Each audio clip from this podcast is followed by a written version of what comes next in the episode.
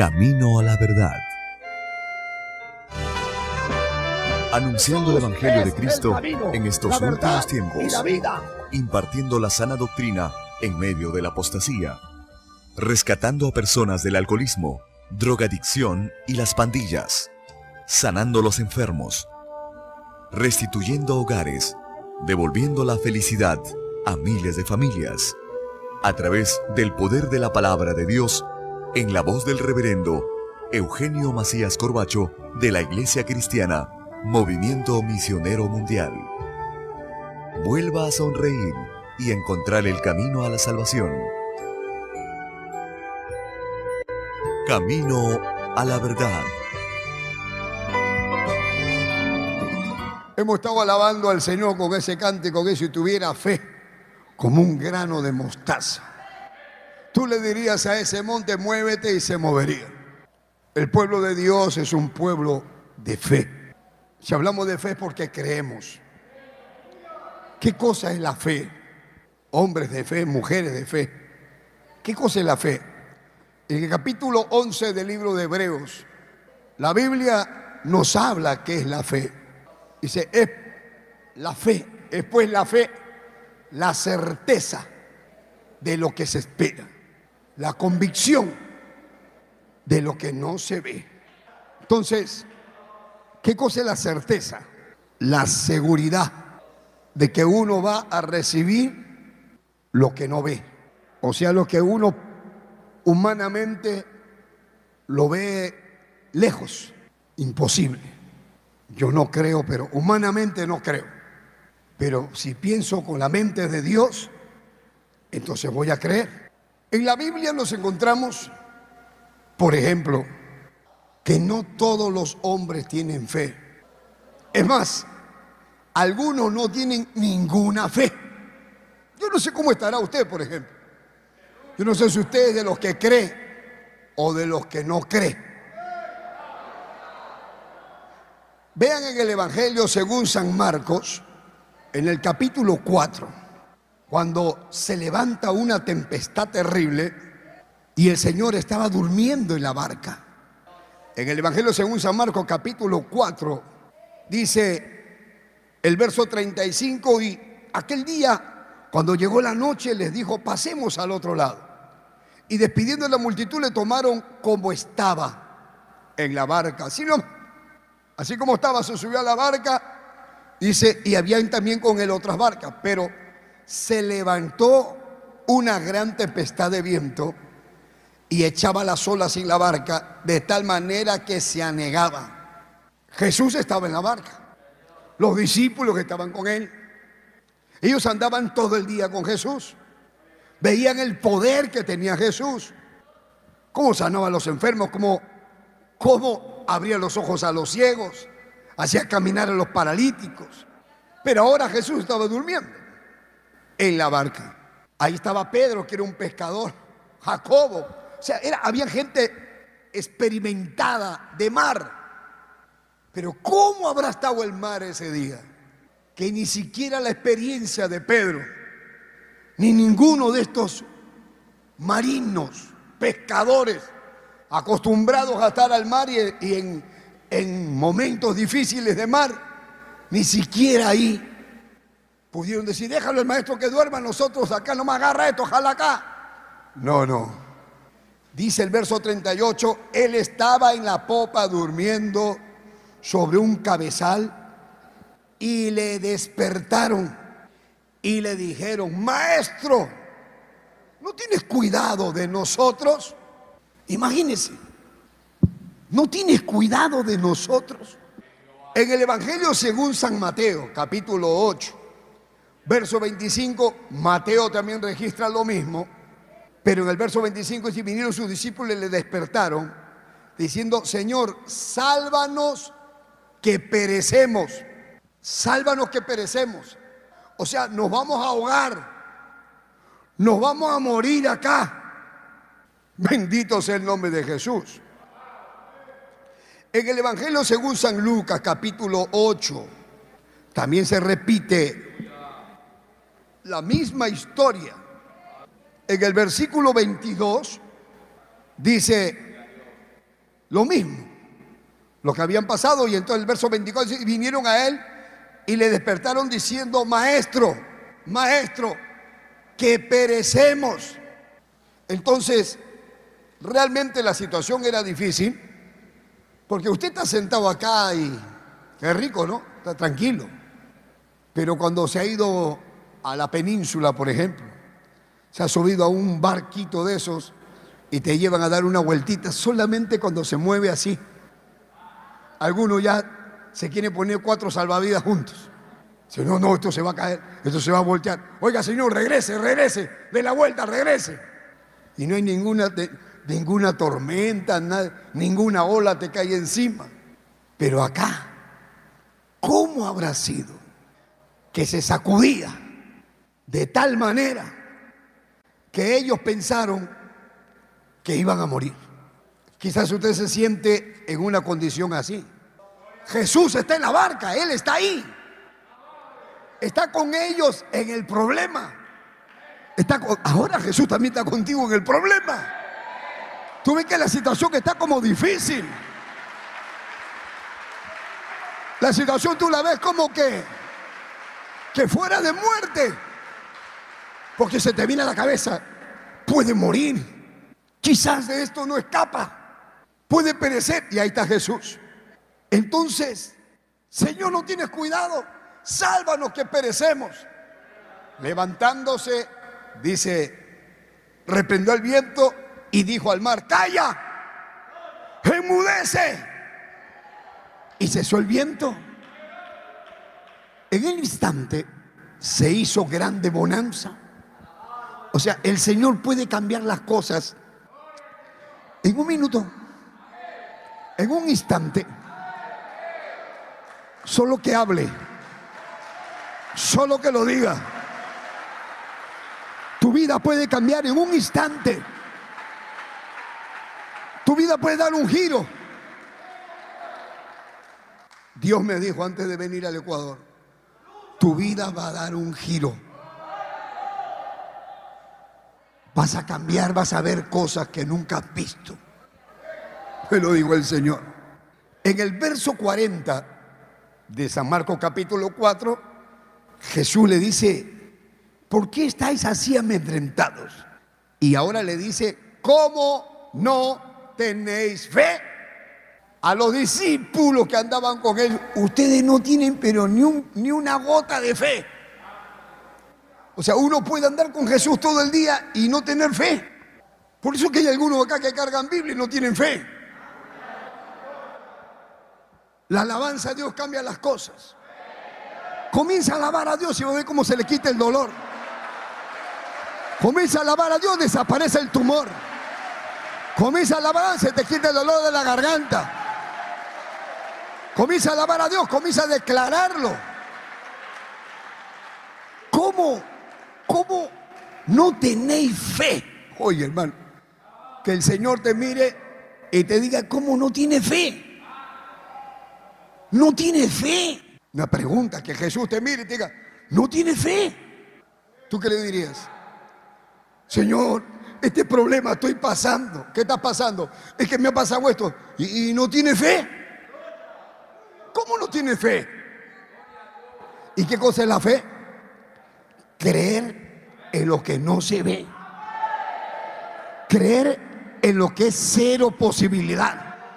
Cuando usted diga, ah, ya esto no va a pasar. Esto es imposible. Si vamos a San Marcos capítulo 6, acá no es que no tengan fe. Acá son hombres de poca fe. San Mateo 6:30. Vamos a ver, San Mateo capítulo 6. Solamente los que tienen fe pueden alabar a Dios.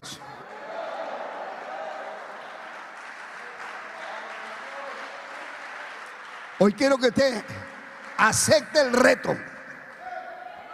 Acepte el reto de creer. San Mateo capítulo 6. En el verso 25 el Señor dice, por tanto digo, no os afanéis por nuestra vida, que habéis de comer o que habéis de beber, y por vuestro cuerpo que habéis de vestir. ahora que estamos en pandemia, el Señor dice, no te preocupes, ¿qué vas a comer? Hoy no sé dónde voy a sacar. Tú, tú sé fiel. Lo que no debe ser es vago. Dios no quiere vagos, Dios no quiere ociosos. Ni ociosos ni ociosas.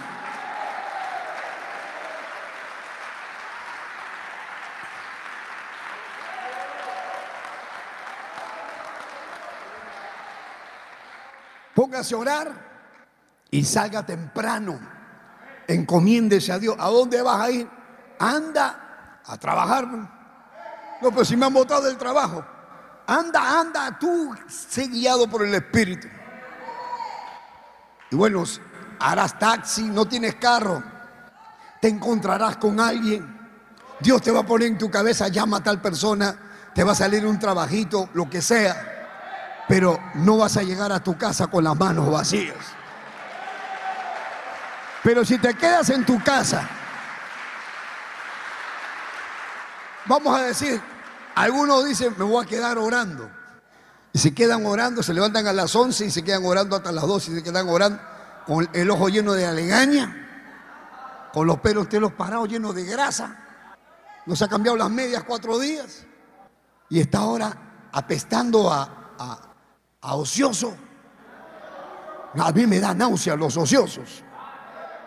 Los vagos que no hacen nada y se levantan no hacen nada.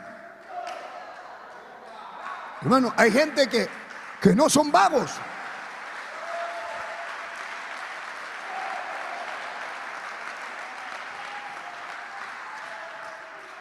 Hay gente que no son vagos, son trabajadores, pero no tienen trabajo.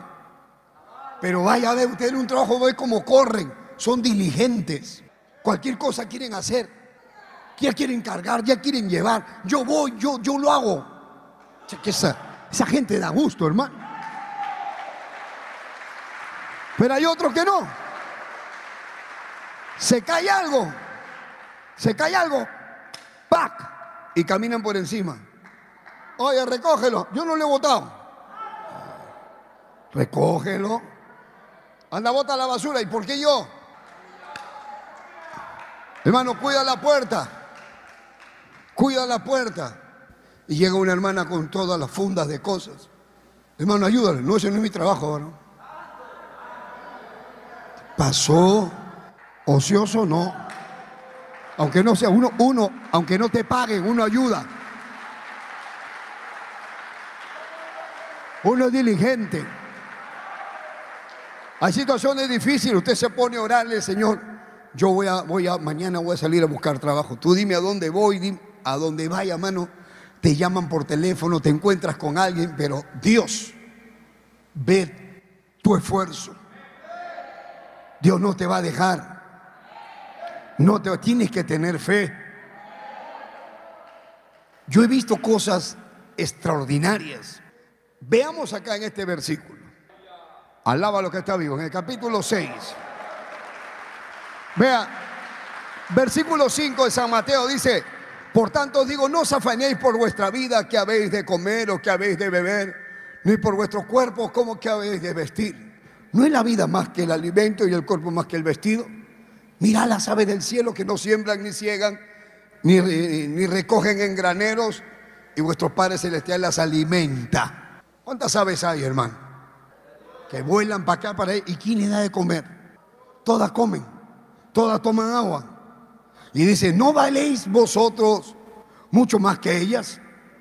Y vuelve a decir, ¿y quién de vosotros podrá, por mucho que se afañan de adir a su estatura un codo, o sea, crecer 40 centímetros, y por esto, y por el vestido? ¿Por qué te preocupas? ¿Por qué te afanas?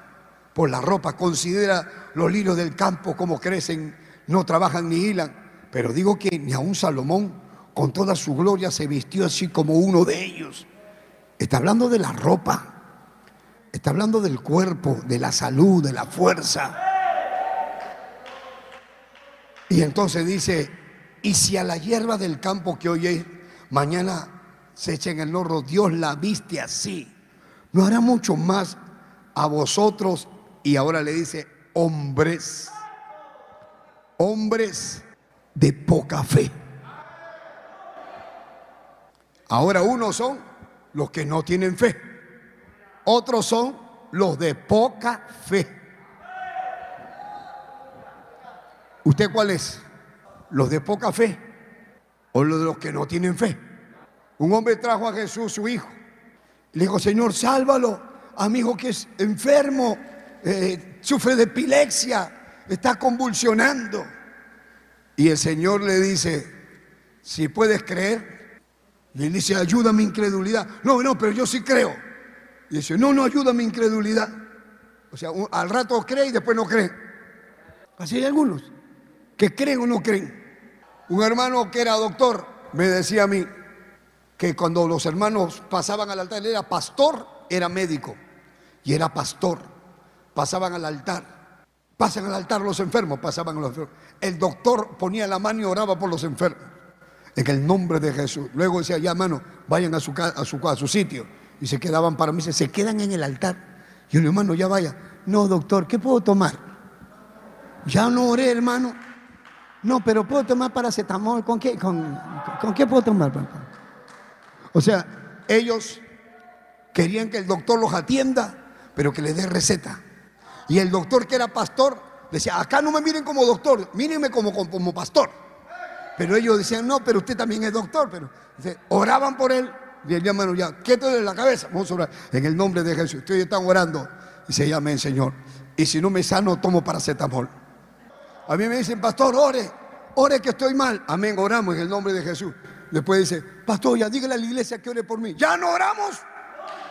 ¿Para qué vamos a orar de nuevo? Ya no, ya no me dijiste que estabas mal. Amén, pastor, pero para que sigan. Pero ¿para qué quieres que ore? Ya no oramos.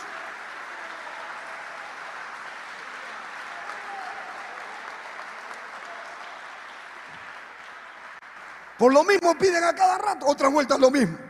Y nuevamente lo mismo. Acá hay hombres de poca fe. Ahora, si nosotros llegamos al capítulo 8 de San Mateo, donde hemos leído, dice, entrando Jesús en Capernaum, vino a él un centurión. ¿Quién era un centurión? Un militar romano, centurión, jefe de una centuria, de un grupo de 100 soldados, para que sea el jefe porque sobresalía. Cualquiera no era puesto como centurión. Este era un centurión aguerrido y todo. Sin embargo, vino a buscar a Jesús. Dice, entrando Jesús en Capernaum, vino a él un centurión, rogándole, un militar, jefe de, una patrulla de 100, un grupo de 100. Y dice, Señor, sálvame. Señor, mi criado está postrado en casa, paralítico, gravemente atormentado. Jesús le dijo, yo iré y le sanaré. Entonces respondió el centurión y dijo, Señor, yo no soy digno de que entres bajo mi techo. Solamente di la palabra, mi criado sanará. Todavía él dice, porque yo también soy hombre bajo autoridad y tengo bajo mis órdenes soldados. Y les mando al soldado, oye, anda acá y va, oye, ven y viene. Así también le digo a mi siervo, oye, haz esto, límpiame el zapato a lo otro, y ellos lo hacen. Y así lo hacen. Así que tú no tienes que ir, solamente da la orden y será hecho el milagro. Tú no tienes que ir hasta mi casa.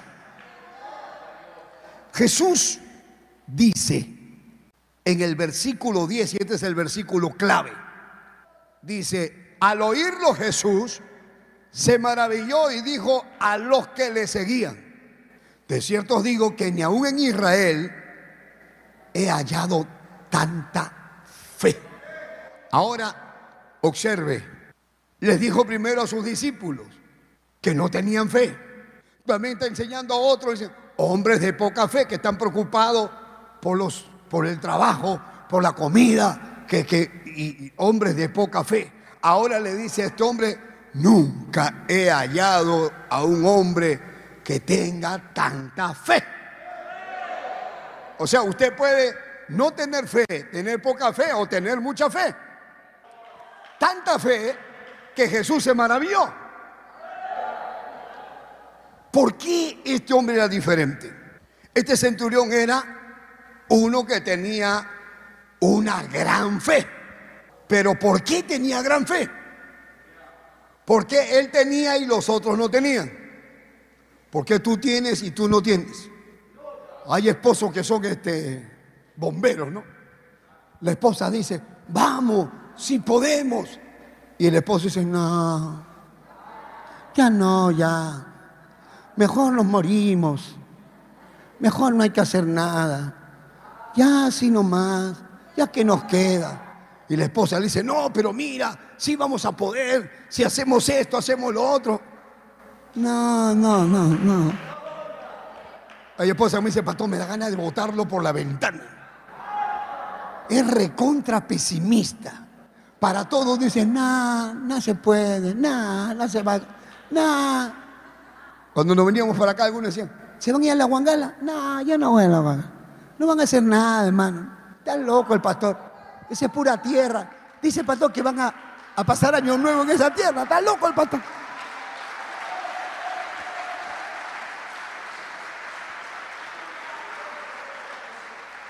Gente así. Pero qué linda gente positiva. Si podemos, se va a comprar un carro viejo. No te compres ese carro viejo. Cómprate uno nuevo. Pero yo de dónde voy? Dios te va a bendecir. Dios te va a dar. Pero de acá del cielo me va a caer. Del cielo te va a caer. Pues. Dios tiene como darte. Oye, hermano, la tierra y toda su plenitud, dice, es de Dios. Todo es mío, dice Dios. Y si tuviera hambre, no te pediría a ti, dice Dios. Alabado sea el Señor.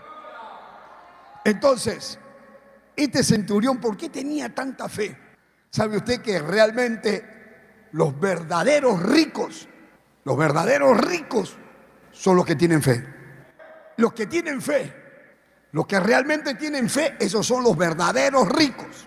Porque con la fe se puede obtener cualquier cosa de Dios, aún la que no puedes comprar con dinero.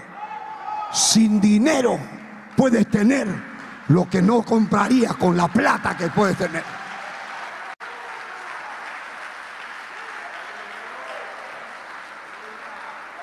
Yo siempre digo y lo repito, nunca va a tener usted más sin Dios.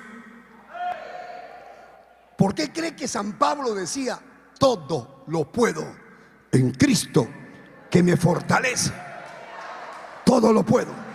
Decía, yo humanamente no puedo, pero si tengo a Cristo conmigo, sí puedo. Por eso que David, ¿por qué cree que David salió a enfrentarse a Goliat? Si Goliat era como un monstruo, un tanque de tres metros. Hermano, era, era una mole de, forrado en fierro.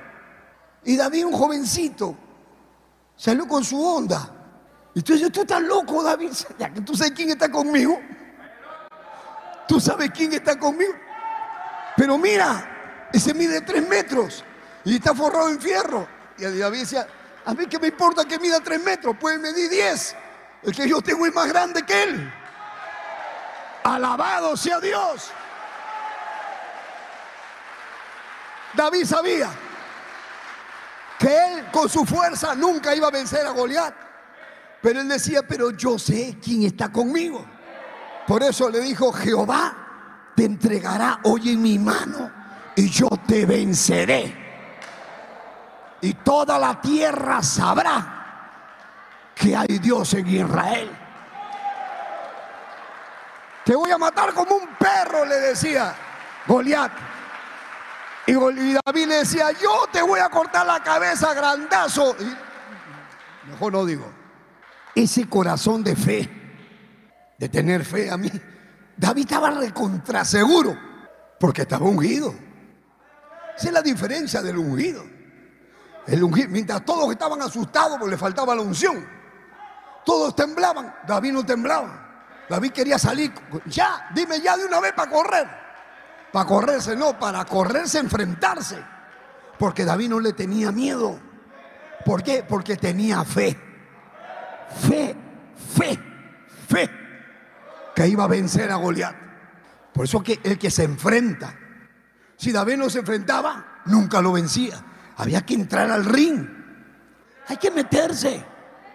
Oye, hermano, esta, esta construcción ya va siendo más de 220 mil dólares.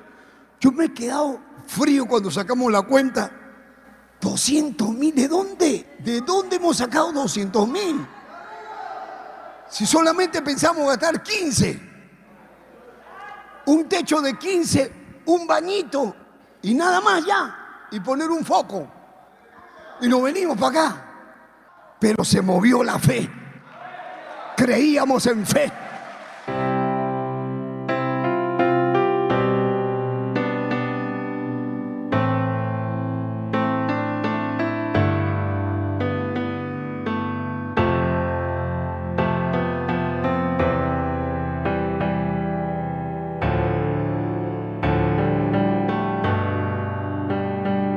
Padre que estás en los cielos, mira las almas que hoy se arrepienten. Mira lo que me están viendo en sus hogares, los que están en los centros de rehabilitación, en las cárceles, y hoy se arrepienten. Tú puedes sacarlos de la cárcel, tú puedes cambiar sus vidas. Haz un milagro con ellos. En el nombre de Jesús, Dios mío, haz tu obra, poderoso Señor.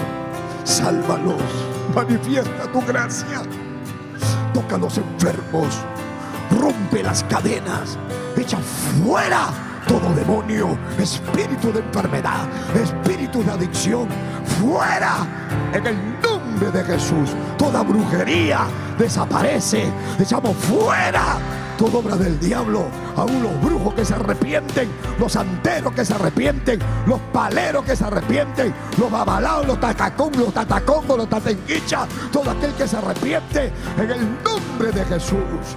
La sangre de Cristo tiene poder y te limpia de todo pecado. Oh, santo, santo, santo, santo, dígale santo. Gracias, eterno Dios.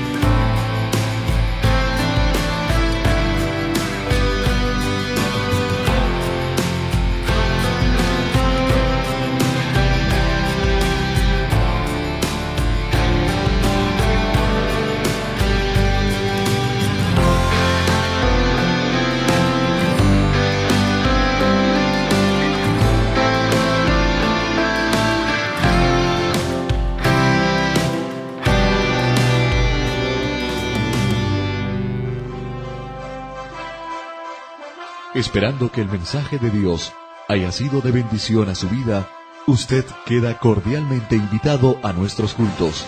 Visite la iglesia del Movimiento Misionero Mundial. Si no está establecido en su país o ciudad, visite una iglesia donde le prediquen la sana doctrina. Vuélvanos a sintonizar por esta misma emisora y a esta misma hora. En Camino a la Verdad.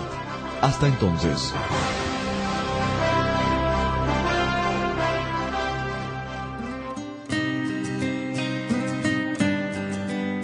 Dios le bendiga a todos los amigos que nos escuchan a través de esta bendita emisora de radio les habla el reverendo Eugenio Macías en esta oportunidad para invitarlos a nuestro templo del Movimiento Misionero Mundial ubicado aquí en la ciudad de Guayaquil. Visítenos, estamos en la Gómez Rendón 3320 entre la décima y la avenida Gómez Rendón. No se olviden nuestros cultos de martes a sábado a las 7 de la noche y los domingos nuestro doble horario a las 10 de la mañana y a las 7 de la noche. Amén. Llámenos por teléfono para cualquier cosita. El teléfono 0990 95 9108. Gustosamente lo estaré atendiendo. Amén. Que el Señor les bendiga.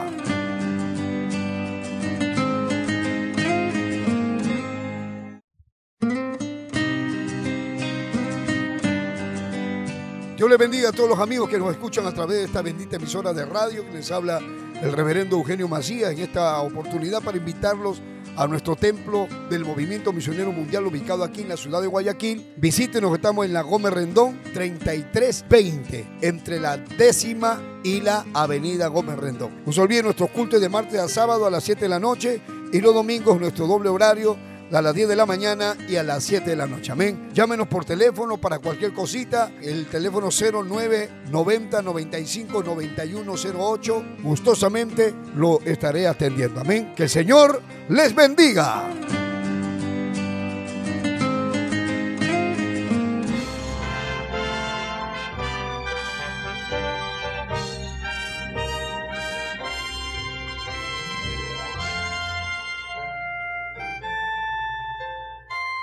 Camino a la verdad. Anunciando el Evangelio de Cristo en estos últimos tiempos. Impartiendo la sana doctrina en medio de la apostasía. Rescatando a personas del alcoholismo, drogadicción y las pandillas. Sanando a los enfermos. Restituyendo hogares. Devolviendo la felicidad a miles de familias. A través del poder de la palabra de Dios en la voz del reverendo Eugenio Macías Corbacho de la Iglesia Cristiana, Movimiento Misionero Mundial. Vuelva a sonreír y encontrar el camino a la salvación. Camino a la verdad. Cuando a mí me dieron la noticia de que mi esposa tenía cáncer, que tenía un tumor en el pulmón, me acuerdo cuando el doctor me dijo, mire, me levantó la placa así, me dice, este es el cerebro de su esposa. Está lleno de tumores. Su esposa tiene metástasis al cerebro. Tres meses de vida. Y mi esposa, yo la dejé en el carro y me regresé. Me dijo, cómprele una silla de ruedas, porque no va a caminar, no va a poder comer y se va a quedar así. Y cuando yo me arrodillé, le dije a Dios, Señor, me han dicho que María Rosa tiene 20 tumores en el cerebro, que tiene todo el, pulmón regado de tumores, todo el esófago, todo el cuello, todo está lleno de tumores. Yo no sé qué vas a hacer, pero yo te doy gracias por sanar a María Rosa.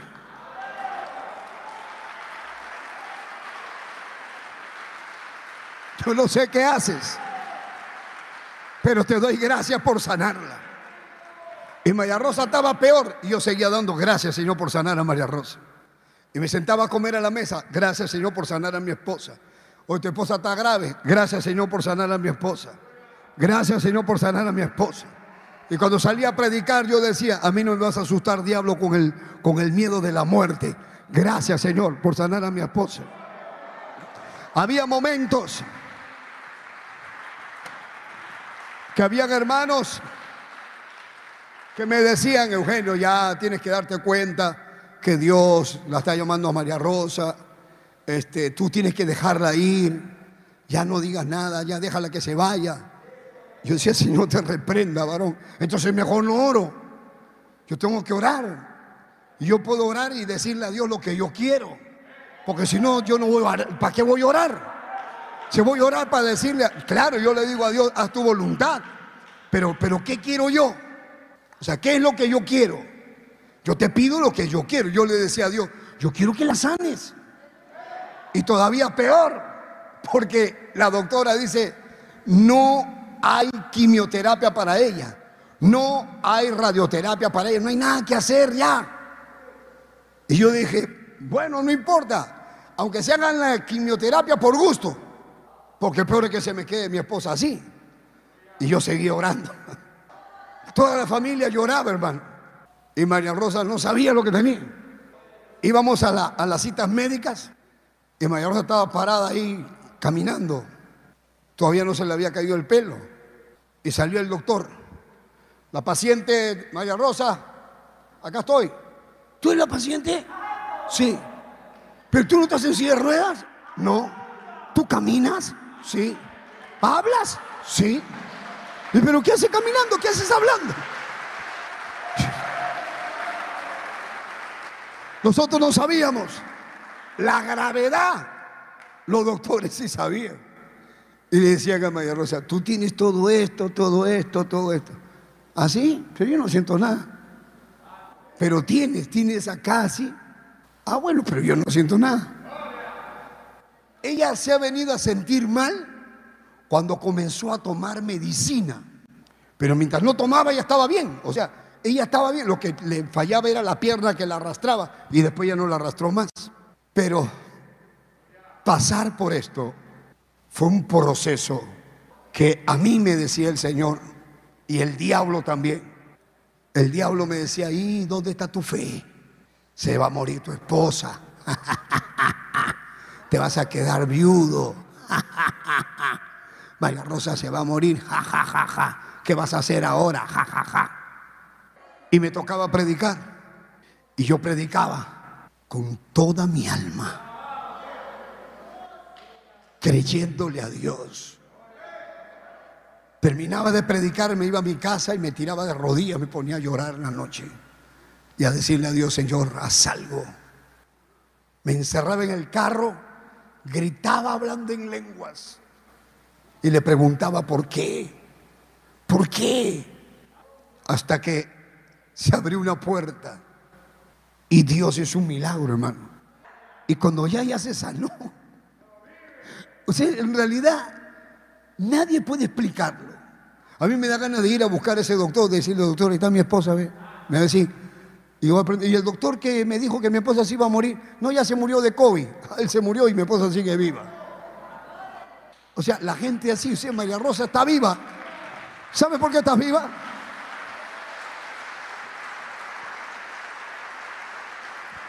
¿Sabe por qué estás viva, María Rosa? ¿Sabe por qué? Porque Dios te da la vida. Eso es todo.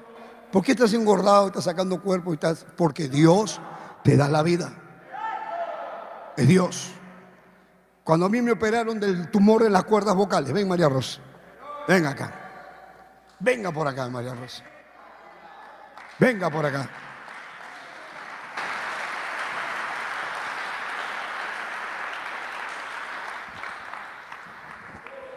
A ver. Cuando me sacaron el tumor de las cuerdas vocales, ¿qué te dijo el doctor de mi tumor? El doctor me dijo, lo que le he sacado a su esposo, no le veo nada bien. Dígame, su esposo fumaba, tomaba. Y yo le digo, sí, pero hace años, hace años. Me dice, puede ser que, que sea cáncer, me dice porque eso no importa el tiempo, pero si, si tu esposo fumaba, es más posible que, sea un cáncer. Y yo me quedé así, dije, no, sí señora, va a tener que prepararse, va, va, va a tener que recibir quimioterapias, me dijo. Yo, también te dijo que yo me iba a morir. A mí también me dijeron que tú te ibas a morir. Gloria al Señor. A mí me dijeron que, que me iban a hacer 30 quimioterapias y me la dijeron delante de mi hermano Eduardo en la clínica. Dijo, bueno, a ver, este, ya, usted tiene, usted tiene cáncer, eh, hay que hacerle 30 quimioterapias, va a ir a la casa tal para que le hagan las quimios y Eduardo me agarró la mano. Mi sobrino estaba acá, se puso a llorar. Tío, tío, tienes cáncer. Se puso a llorar. Y mi hermano Eduardo me agarró y me dijo, tranquilo, Eugenio, este doctor está endemoniado. No hay que hacerle caso.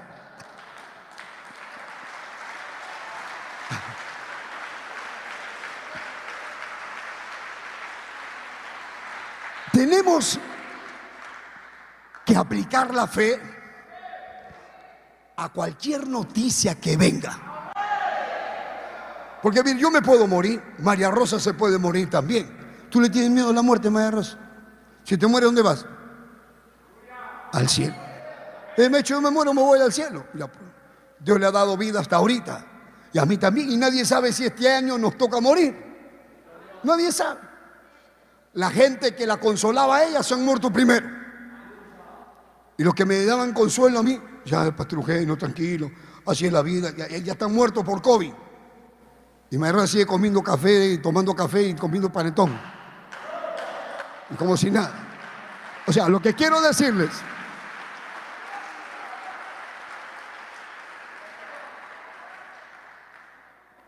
pero en todo momento, hay dos cosas.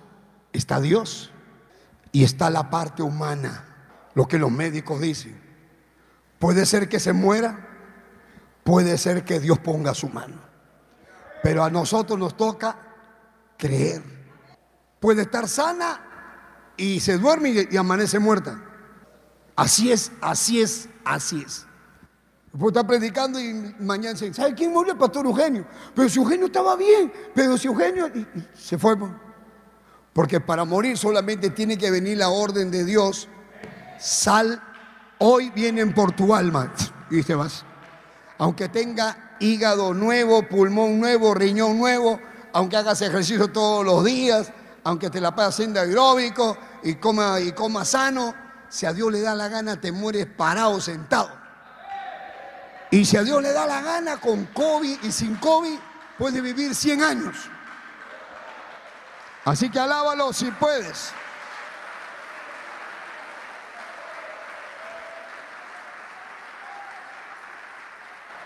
Pero definitivamente hay cosas que a nosotros nos preocupan. ¿Por qué?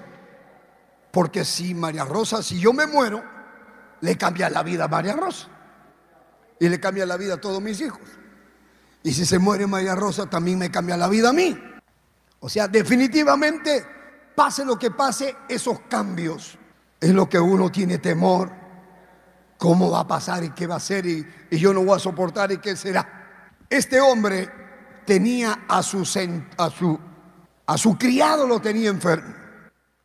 Pero ¿qué vemos? Que tenía fe. Entonces vuelvo a repetir que con la fe usted puede obtener cualquier cosa del cielo. Con la fe usted puede tener cualquier cosa de Dios, lo que sea. Lo que sea. Por eso que somos ricos. Porque aunque no tengas plata, puedes pedirle a Dios en fe y te llega. No tienes plata y te regalan un carro. No tienes plata y te compran un pasaje para que te vayas a Estados Unidos. Pero lo tienes.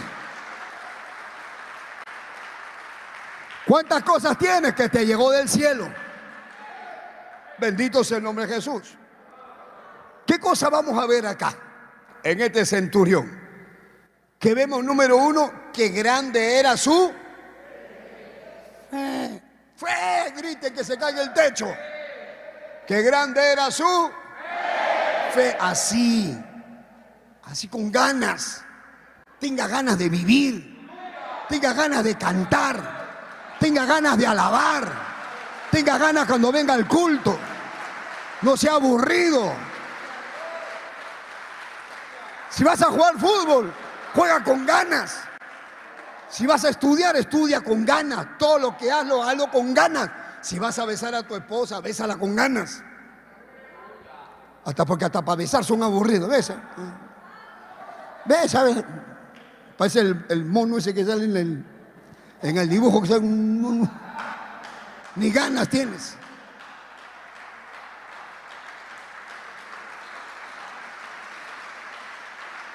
Número uno, este hombre tenía una gran fe.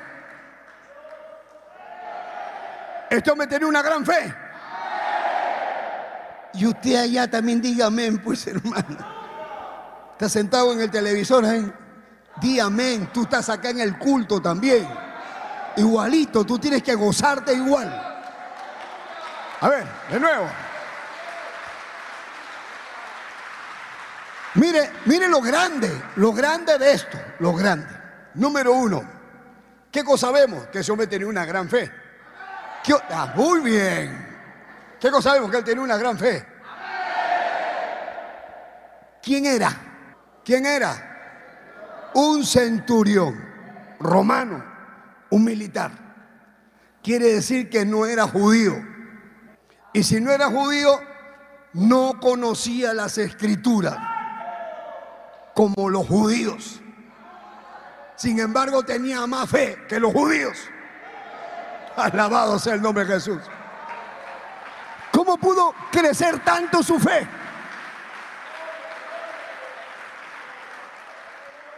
Hay, hay gente que viene de afuera que recién llega, que tiene más fe que los hermanos que tienen años en la iglesia.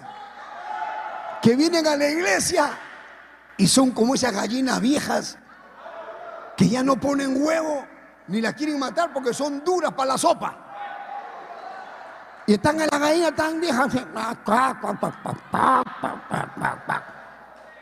Ahí están. Alaba a Dios, no alabas. A la hora de la ofrenda, no ofrendas. Termina el mensaje y no sabes qué predicó el pastor.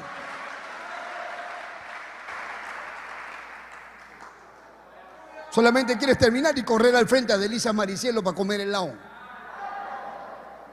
O gelatina. O ceviche peruano. Pero después no sabes nada. Cualquier problema que tengas no, no, no confías en Dios. ¿Cómo pudo este hombre tener tanta fe? ¿Cómo es que le nació la fe? ¿Sabe por qué? Primero porque oyó oyó hablar de Jesús y le creyó. Creyó todo lo que se decía de Jesús. Entonces él pensó, mi criado está enfermo. ¿Qué creyó? Si yo lo voy a buscar a Jesús, solamente que me reciba, nada más. No le voy a pedir que venga porque yo sé quién es él. Creyó que la compasión de Cristo era grande y profunda para llegar aún al pobre siervo, a su sirviente. A Jesús no le importa la plata, a Jesús no le importan los galones, a Jesús no le importa que yo sea centurión, Jesús le interesan las almas. Si son gente pobre, no importa. Jesús sana al pobre, sana al menesteroso, no importa quién sea, hermano.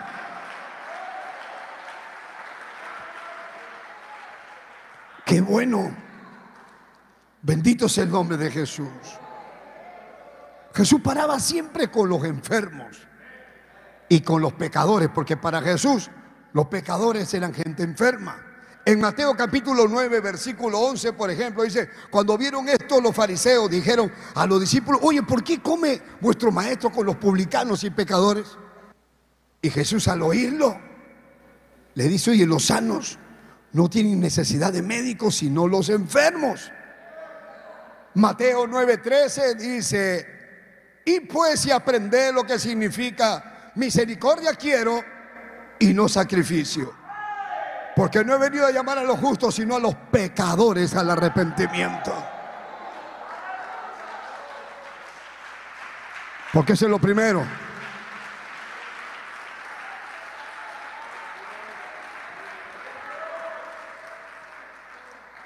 Ese es lo primero, tienes que tener fe que Él va a perdonar todos tus pecados. Tienes que tener fe que la sangre de Cristo tiene poder y te limpia de todo pecado. Te limpia los adulterios que has hecho, te limpia la borrachera que has hecho, te limpia los abortos que has hecho, te limpia los crímenes que has cometido, te limpia los abusos que has cometido, las violaciones, todo te limpia. El poder de la sangre de Cristo y por eso eres santo. Entonces se me acercó un hombre y me dijo, ¿qué? ¿Usted es santo? Le digo, sí, soy santo. Ah, ¿Qué se cree santo? No, no me creo, soy santo. ¿Ah, qué San Eugenio? Dime como quieras. Pero soy santo. ¿Y por qué eres santo? Me dijo, le digo, porque he sido lavado con la sangre de Cristo. He sido santificado, he sido separado. Alaba a lo que está vivo.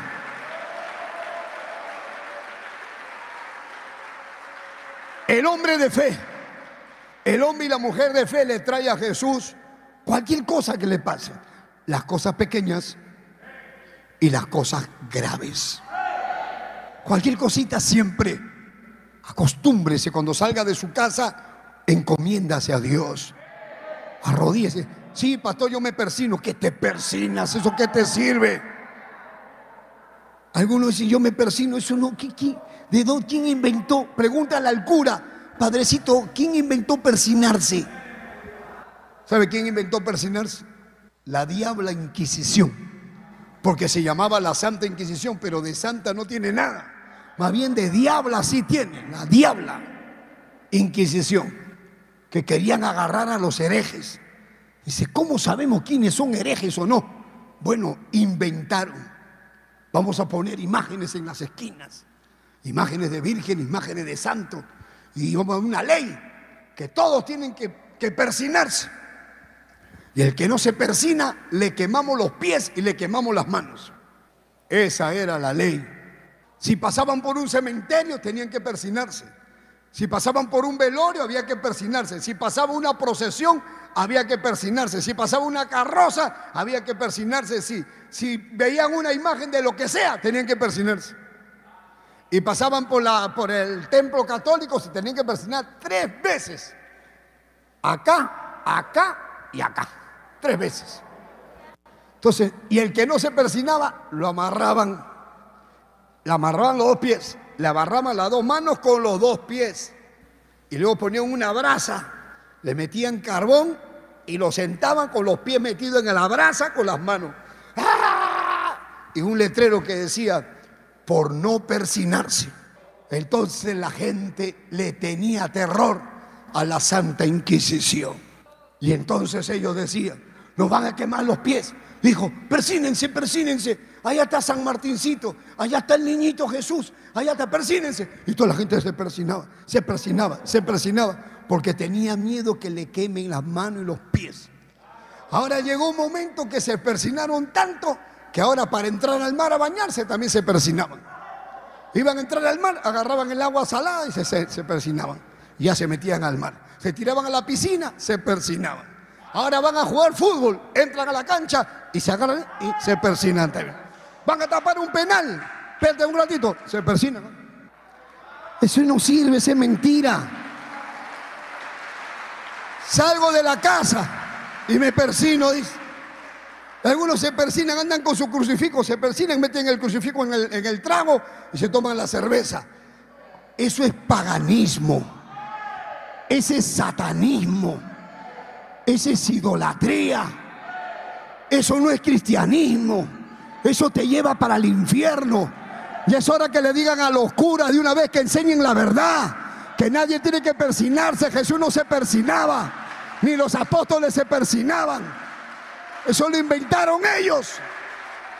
No para que me vaya bien, para que te vaya bien. Tienes que guardar la palabra, obedecer la palabra, arrepentirte de tus pecados, dejar la borrachera, dejar la mentira, dejar la trampa, dejar el adulterio, dejar de hacer las cosas malas, de estar viendo pornografía. Hazme caso.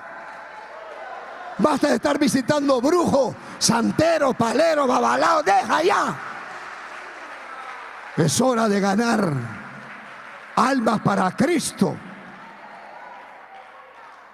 Alábalo si puedes.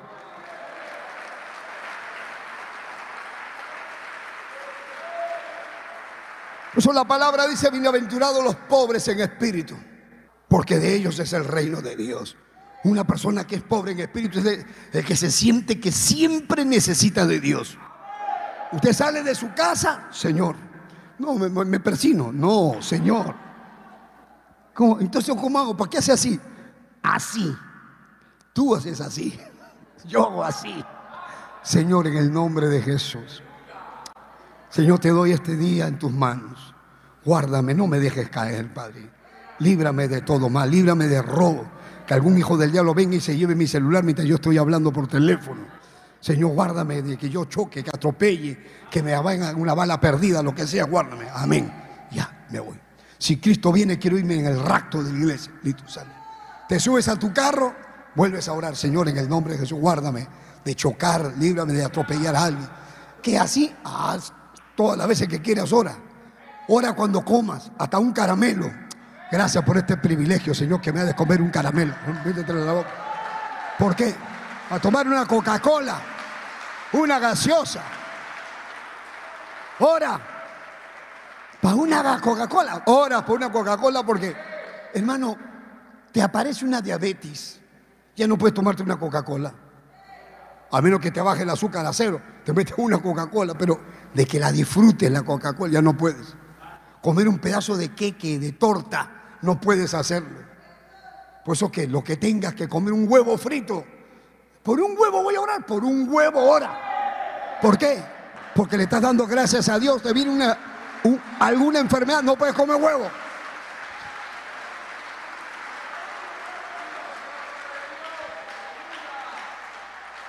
Dale gracias a Dios por todo.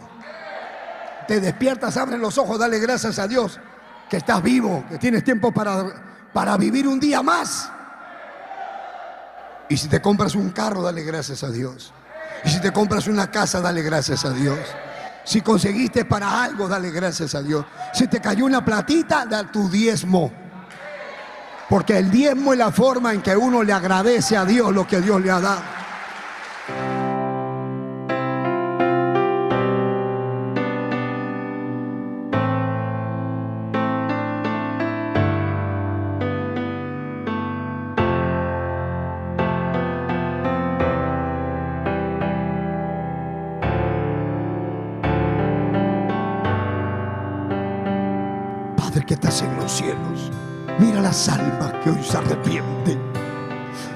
Que me están viendo en sus hogares, los que están en los centros de rehabilitación, en las cárceles, y hoy se arrepienten. Tú puedes sacarlos de la cárcel, tú puedes cambiar sus vidas. Haz un milagro con ellos. En el nombre de Jesús, Dios mío, haz tu obra, poderoso Señor. Sálvalos, manifiesta tu gracia toca a los enfermos, rompe las cadenas, echa fuera todo demonio, espíritu de enfermedad, espíritu de adicción, fuera en el nombre de Jesús. Toda brujería desaparece, echamos fuera toda obra del diablo, aún los brujos que se arrepienten, los santeros que se arrepienten, los paleros que se arrepienten, los babalaos, los tacacón, los tatacongos, los tatenguichas, todo aquel que se arrepiente en el nombre de Jesús. La sangre de Cristo tiene poder y te limpia de todo pecado. Oh, santo, santo, santo, santo, dígale santo. Gracias, eterno Dios.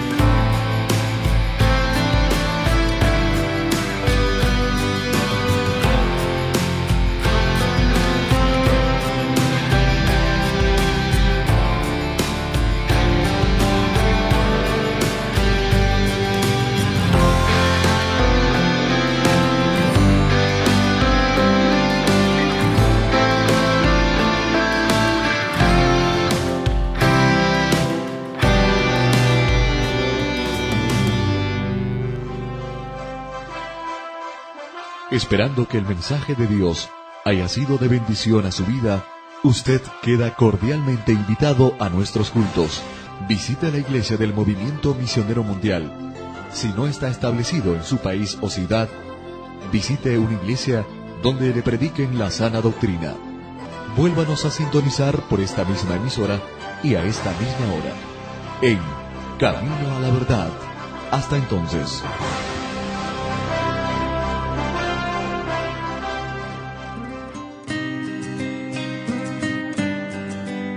Dios le bendiga a todos los amigos que nos escuchan a través de esta bendita emisora de radio que les habla el reverendo Eugenio Macías en esta oportunidad para invitarlos a nuestro templo del Movimiento Misionero Mundial ubicado aquí en la ciudad de Guayaquil. Visítenos, estamos en la Gómez Rendón 3320, entre la décima y la avenida Gómez Rendón. No se olviden nuestros cultos de martes a sábado a las 7 de la noche y los domingos nuestro doble horario a las 10 de la mañana y a las 7 de la noche. Amén. Llámenos por teléfono para cualquier cosita. El teléfono 0990 95 9108. Gustosamente lo estaré atendiendo. Amén. Que el Señor les bendiga.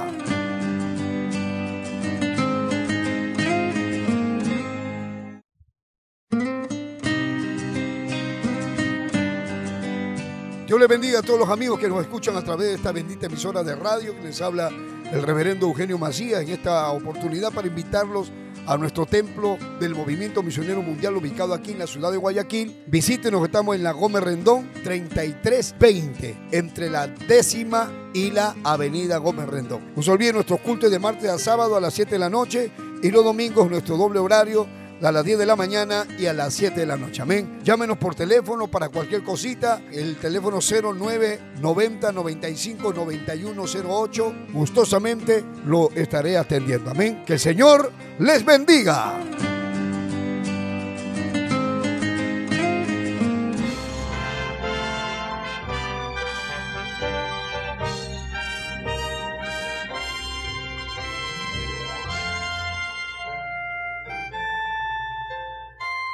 Camino a la verdad. Anunciando el Evangelio de Cristo en estos últimos tiempos. Impartiendo la sana doctrina en medio de la apostasía. Rescatando a personas del alcoholismo, drogadicción y las pandillas. Sanando los enfermos. Restituyendo hogares. Devolviendo la felicidad a miles de familias. A través del poder de la palabra de Dios en la voz del reverendo Eugenio Macías Corbacho de la Iglesia Cristiana, Movimiento Misionero Mundial. Vuelva a sonreír y encontrar el camino a la salvación. Camino a la verdad.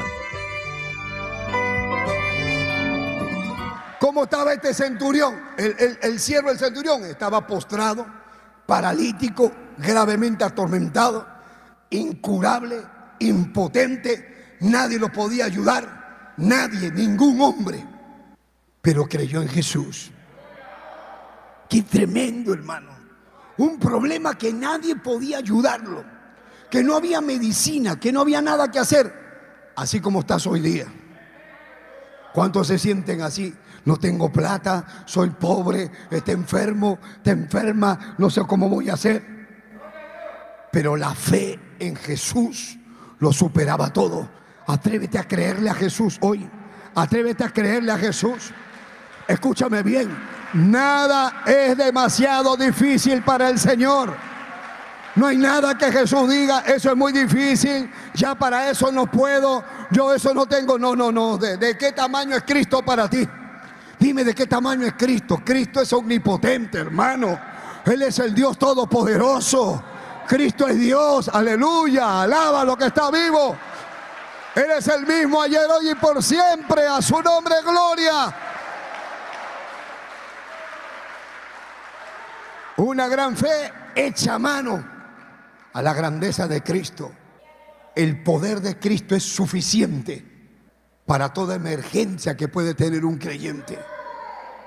Hermano, tienes esa, tienes esa bendición. Venga lo que venga, Jesús está contigo.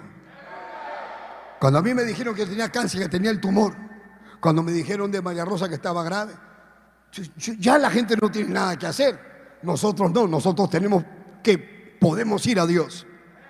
Y vamos a Dios y ahí opera la fe. Voy a tener fe, pastor. Y cuando se murió su mamá, ¿usted no tenía fe? Yo tenía fe. Pero también sé que mi mamá no es eterna y que puede irse porque le llegó su tiempo. Yo me ponía a pensar y yo decía, pero si mi mamá se sana de COVID el otro año tiene 90 y ella no se va a poner mejor, cada vez va a estar más enferma, más enferma, más enferma y yo no la quiero ver sufrir tampoco a mi hermana, a mi mamá con eso. Así que Señor, si tú te la quieres llevar, que se vaya dormidita. Hermano, cuando, cuando a mí me iban a operar del corazón, me dijeron que yo me podía morir en la sala, me hicieron firmar un papel y yo delante, yo no tenía miedo a morirme. Me ponían la no, los médicos estaban ahí y yo estaba cantando. Y me decía que esté tranquilo, que si se muere, si me muero me voy al cielo. Estaba recontra, súper seguro. A mí lo que me daba pena era que salgan y le digan a María Rosa, este su esposo ya, ya se fue. Y que María Rosa se iba a quedar viuda, sola. ¿Te ibas a casar, María Rosa? No. Habla, habla, habla, habla. Grábenla, por favor, miren la cara.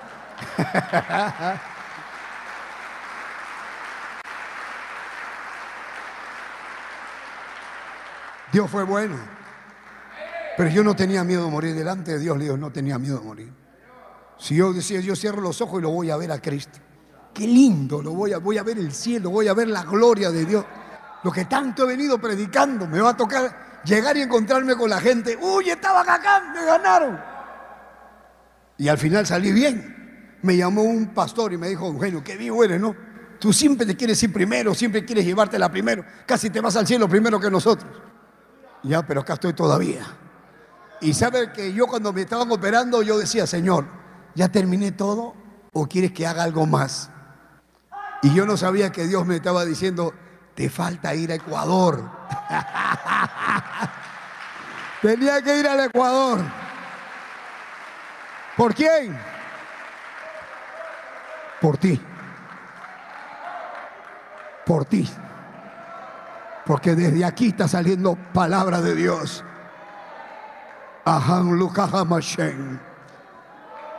Dios es real. Cristo es real. Hay poder en su palabra.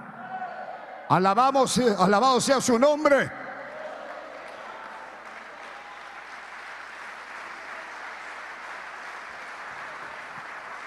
¿Cómo sabemos que la fe de este hombre, del centurión, era grande? ¿Sabe por qué? Porque no le pidió a Jesús una visita. Porque Jesús dijo, vamos, yo voy a tu casa. Él dijo, no, no, no vayas a mi casa. Solamente di la palabra. No le pidió que vaya, solamente le dijo, desde aquí nomás di la palabra ahora. Todo su deseo será llenado con la palabra nada más. ¿Cómo usted alimenta la fe? Con la palabra. La fe viene por el oír y el oír la palabra de Dios. Oiga hermano, usted tiene que saber lo que dice el libro de los Hebreos. Hebreos 11.3 dice, por la fe. Hebreos 11.3 dice, por la fe entendemos haber sido constituido el universo por la palabra de Dios. De modo que lo que se ve fue hecho de lo que no se veía. O sea, la palabra de Dios tiene poder. Entienda bien, entienda, entienda. ¿Dónde está el poder? ¿Dónde? ¿Es algo mágico? No, está en la palabra.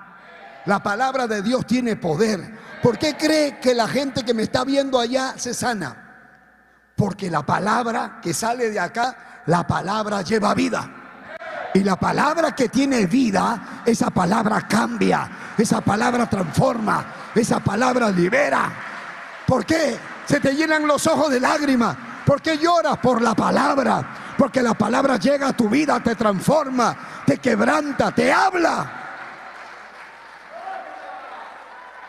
Te dice lo que haces, bendito sea el nombre de Jesús. Todo lo hace Dios con su palabra. Por eso que venimos a la iglesia, ¿qué? A escuchar la palabra. No la palabra de Eugenio, la palabra de Dios. Porque la palabra de Eugenio no hace nada, pero la palabra de Dios sana, cambia, transforma, liberta, te saca de la droga, te saca del homosexualismo, te saca del satanismo, te saca de la pornografía, de lo malo, de, lo malo. Diga conmigo, hay poder en la palabra de Dios. Hay poder en la palabra de Cristo. Hay poder. Hay poder. Hay poder. ¿En qué momento ¿En qué momento es que sucede el milagro?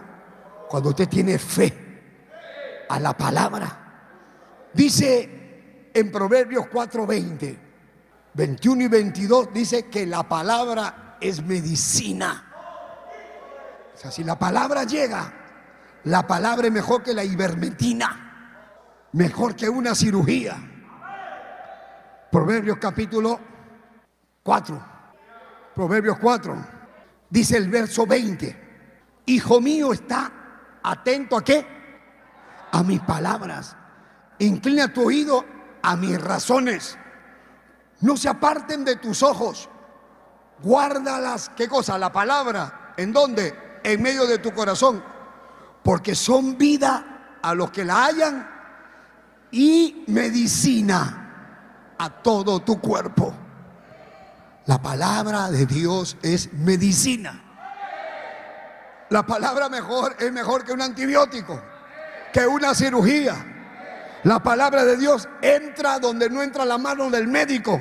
Cuando te dicen no se puede operar, Dios la opera. No se puede sacar, Dios lo saca. No sé cómo hay que hacer un trasplante, Dios te pone otro, otro, otra trompa nueva, otro útero nuevo. No que mis espermatozoides no tienen cabeza, le pone cabeza. No tiene cola, le pone cola.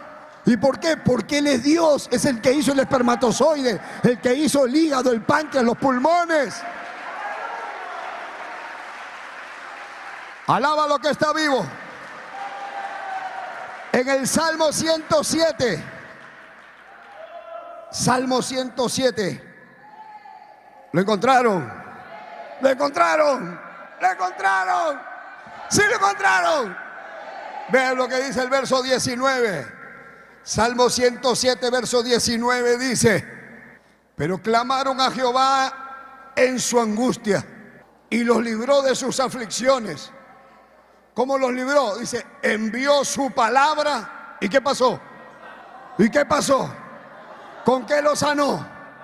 Con la palabra. ¿Con qué lo sanó? Con la palabra. ¿Con qué lo sanó? Con la palabra. ¿Qué estás escuchando ahora? La palabra. ¿Por qué te está quemando el brazo? Porque está desapareciendo lo malo. ¿Por qué te quema el estómago? Porque está quemando el mal. Porque está desapareciendo el tumor de los testículos, el tumor del hígado, del páncreas, la metástasis del cerebro. Está funcionando el poder de la palabra de Dios ahora. Yo estoy acá y allá está Dios. Yo estoy acá, pero allá llega la palabra. No importa en qué momento, si es por la radio o si es por la televisión, hay poder en la palabra de Dios. Hay poder, la palabra de Dios llega y te libra de la ruina. Oh, Hanrushachle, y Kamahan Sohalaya, y Rabakenda Basohalahai. Cristo vive. Cristo vive. Su palabra es medicina. Su palabra es medicina. Siempre es así. La gran fe no pide señales, solo cree. Solo cree. Cree. Yo caminaba, decía, yo quiero un carro como ese, porque lo necesito para la obra. Una H1 blanca, así grande para poder viajar. Y así como le pedí, así me la dio Dios. Así. Todo esto que está acá, que ustedes están viendo, las oficinas allá, todo primero estaba acá. Señor, ¿cómo hacemos? ¿Cuántas veces me reuní en la oficina? Vengan, vengan para ver cómo vamos a hacer el templo. Antes de que esto se haga templo, primero estaba en la cabeza de Dios para dárnoslo a nosotros. ¿Cómo quiere que lo haga? A cada rato le decía, ah, pero pastor, esto, pero hay que preguntarle a Dios. Hay que preguntarle a Dios, Dios sabe. ¿Y la escalera dónde la ponemos? ¿La ponemos acá? ¿La ponemos allá? ¿Cómo hacemos? Allá, allá, allá. Y todo se formando como Dios ha querido que sea. Y como este plan es de Dios y este proyecto es de Dios, como esto es de Dios, Dios da para pagar sus proyectos. Esos planes no son míos, son de Dios. Dios bendice sus proyectos. Si Dios te ha dicho algo, que te va a dar algo, también te va a dar la plata. Te va a dar lo que necesitas. Dios me ha dicho, yo te voy a dar un ejército que va a trabajar contigo. Por eso yo sabía que yo no me iba a morir de cáncer porque ya Dios me había dicho que me iba a dar un ejército, lo que iba a hacer en Ecuador. O sea, oiga, doctor, apúrese que me tengo que ir a Ecuador. Dígame, ¿tengo cáncer o no de una vez? No, véngase mañana. Ahorita dime que me tengo que ir. Comenzaron a correr Y yo caminaba así en la clínica y miraba que entraban y salían todos llorando. Y decía, hay una diferencia, decía. Yo tengo a Dios. Eso es todo, yo tengo a Dios. Di, si Dios con nosotros, ¿quién contra nosotros? Si Dios está con nosotros, dime quién. Dime qué te va a perturbar, qué te va a quitar el sueño. ¿Qué me separará del amor de Cristo? Dime qué, dime. Dime cómo voy a cambiar a Dios, ¿por qué? Dios le bendiga a todos los amigos que nos escuchan a través de esta bendita emisora de radio que les habla el reverendo Eugenio Macías en esta oportunidad para invitarlos a nuestro templo del Movimiento Misionero Mundial ubicado aquí en la ciudad de Guayaquil. Visítenos, estamos en la Gómez Rendón 3320, entre la décima y la avenida Gómez Rendón. No se olviden nuestros cultos de martes a sábado a las 7 de la noche y los domingos nuestro doble horario a las 10 de la mañana y a las 7 de la noche. Amén. Llámenos por teléfono para cualquier cosita. El teléfono 0990 95 9108. Gustosamente lo estaré atendiendo. Amén. Que el Señor les bendiga.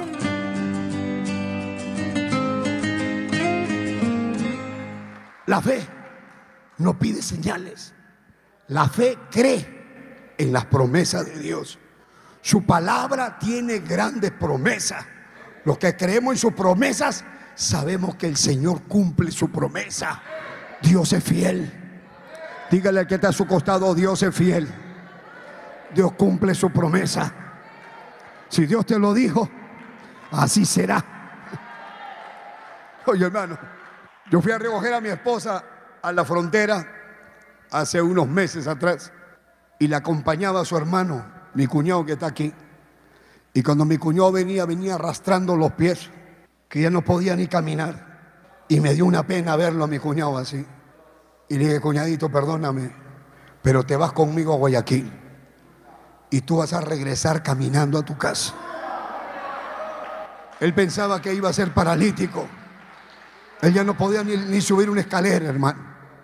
Y el otro día nos fuimos a comprar y venía mi cuñado cargando unas tablas así. Y Mayarro se me dice, de ayuda, loca que lo voy a ayudar. No te das cuenta que estamos viendo la mano de Dios. Si no podía caminar, mira, ahora está cargando fierros encima. Es la mano de Dios.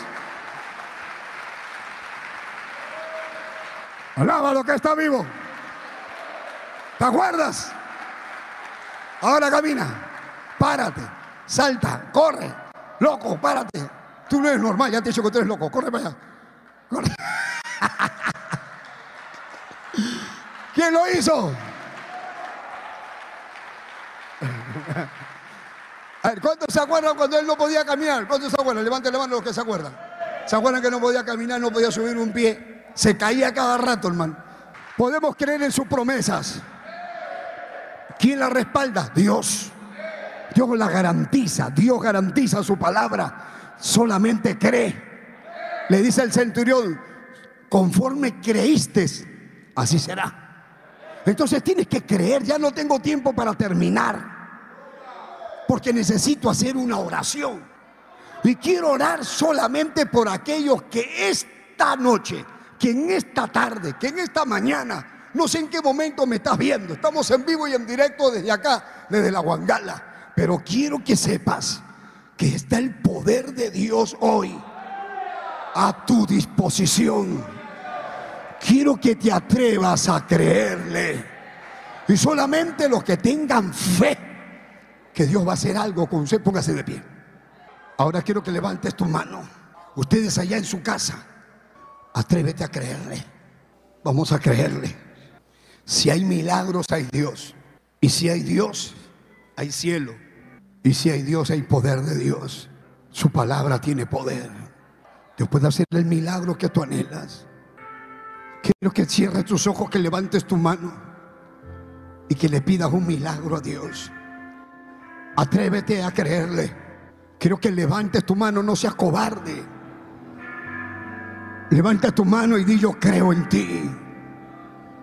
Yo creo en tu palabra. Creo en tus promesas. Tus promesas son fieles. Pídele lo que quieras. Pide lo que quieras. Ahí donde estás. Si tienes que arrepentirte, arrepiéntete. Si quieres ser libre de la droga, dile. Si quieres que el Señor te ayude para pagar una deuda que no puedes, has perdido la casa, no sabes qué hacer. Miren, hermano, mírenme acá un minuto, un minuto, mírenme acá todos, allí donde están parados. Un día vino un hermano muy pobre. Él me ayudaba en un anexo donde yo estaba predicando. Y este hermano viene con su esposa Tenían como seis hijos y les habían dado un pedacito en una calle que pertenecía a un hotel grande. Y ahí vivían ellos en un cuarto, dos cuartos y una cocinita. Habían hecho una cama, cama, una litera, una camarote que tenía cuatro, tres, tres y tres. Dormían así los hijos como un ejército, tres y tres. Ellos vivían bien pobres, pobres, pobres. El hermano trabajaba, hacía como tamalitos. ¿Cómo le dicen al tamal acá? Guayaco. Bollo, bollo. Así como el bollo, el, el, el ayaca. La ayaca en Venezuela, ¿no?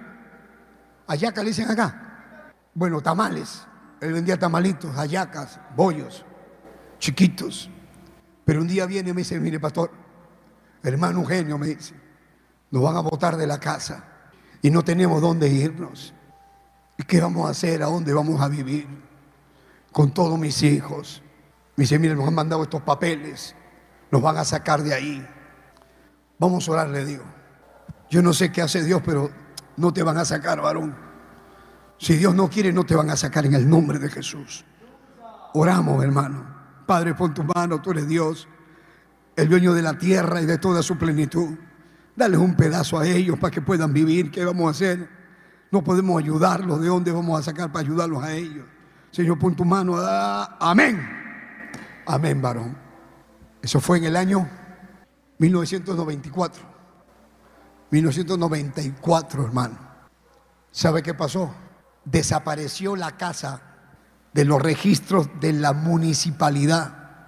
O sea, el hermano viene y me dice, hermano genio, ¿no va a creer? Sí, pero en todos los planos sale la construcción, pero no sale esa casa. Y ese pedazo de terreno tampoco sale. Así que no me pueden sacar porque no existe. No existe. No. Hasta ahorita están ahí. Y cuando pasamos por ahí decimos, mira, esa es la casa que está y que no está. Porque realmente no existe hasta ahorita. Porque los milagros de Dios son así. Es algo que usted no le entra en la cabeza. Eso hace Dios. No tienes para comprar la bomba de gas. Si me acaba el gas, Señor, pon tu mano, toca. No tenemos para cocinar. Amén. Ya prende nomás la candela, prende. Y no hay gas. ¿Y cómo prende? Si el Señor sacaba agua de una piedra. Es el mismo Dios, es nuestro Dios. De una piedra sacaba agua. De una bomba sacaba gas. Hermano, yo tenía un carrazo. Tenía un carrazo y no teníamos para echarle gasolina. Y le echábamos, vamos a decir, un dólar cincuenta. Íbamos al grifo a la gasolinera, échale gasolina, ¿cuánto? Un dólar, un dólar para tremendo carro, íbamos como 20 adentro. Échale nomás. ya. Un poquito más eso así. Ya, un dólar. Y arrancamos y teníamos que ir a la campaña de ida y vuelta. Y me olvidaba que le había echado un dólar. Nos decíamos, más allá es pasando el cerro, no te creo. Yo miraba el marcador que estaba abajo. Ya, y seguíamos ahí. Y nunca le echábamos gasolina. Nunca se acababa la gasolina. ¿Sabe por qué? Porque teníamos que ir a predicar.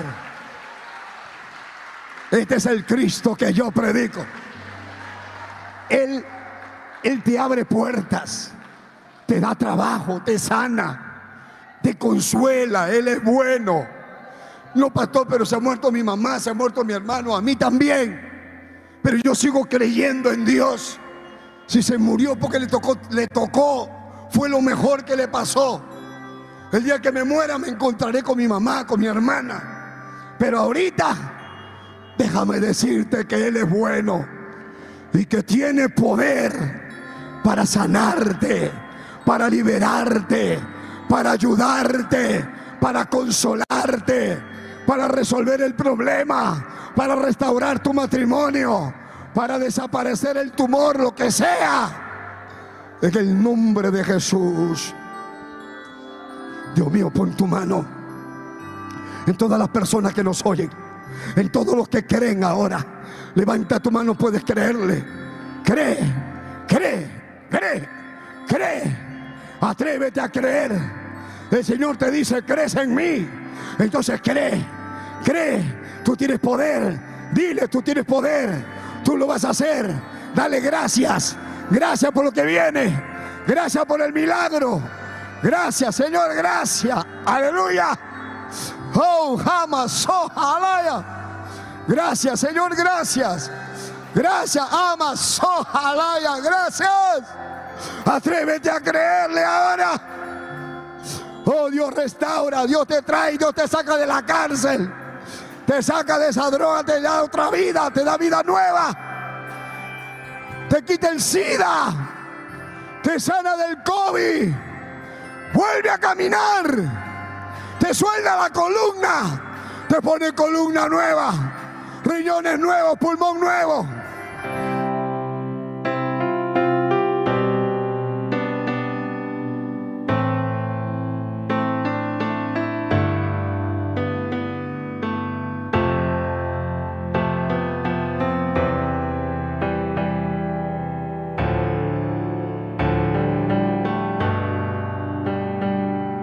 Que estás en los cielos, mira las almas que hoy se arrepienten. Mira lo que me están viendo en sus hogares, los que están en los centros de rehabilitación, en las cárceles, y hoy se arrepienten. Tú puedes sacarlos de la cárcel, tú puedes cambiar sus vidas. Haz un milagro con ellos. En el nombre de Jesús, Dios mío, haz tu obra, poderoso Señor. Sálvalos, manifiesta tu gracia. Toca a los enfermos, rompe las cadenas, echa fuera todo demonio, espíritu de enfermedad, espíritu de adicción, fuera en el nombre de Jesús. Toda brujería desaparece, echamos fuera toda obra del diablo, aún los brujos que se arrepienten, los santeros que se arrepienten, los paleros que se arrepienten, los babalaos, los tacacón, los tatacongos, los tatenguichas, todo aquel que se arrepiente en el nombre de Jesús. La sangre de Cristo tiene poder y te limpia de todo pecado. Oh, santo, santo, santo, santo, dígale santo. Gracias, eterno Dios.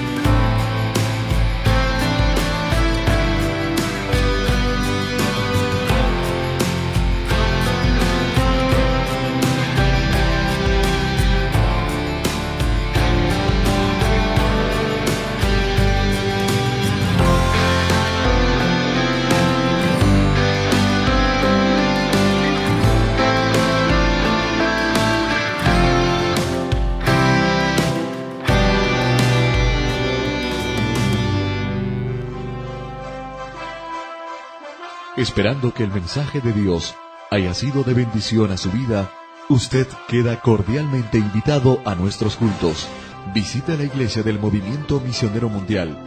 Si no está establecido en su país o ciudad, visite una iglesia donde le prediquen la sana doctrina. Vuélvanos a sintonizar por esta misma emisora y a esta misma hora. En Camino a la Verdad. Hasta entonces.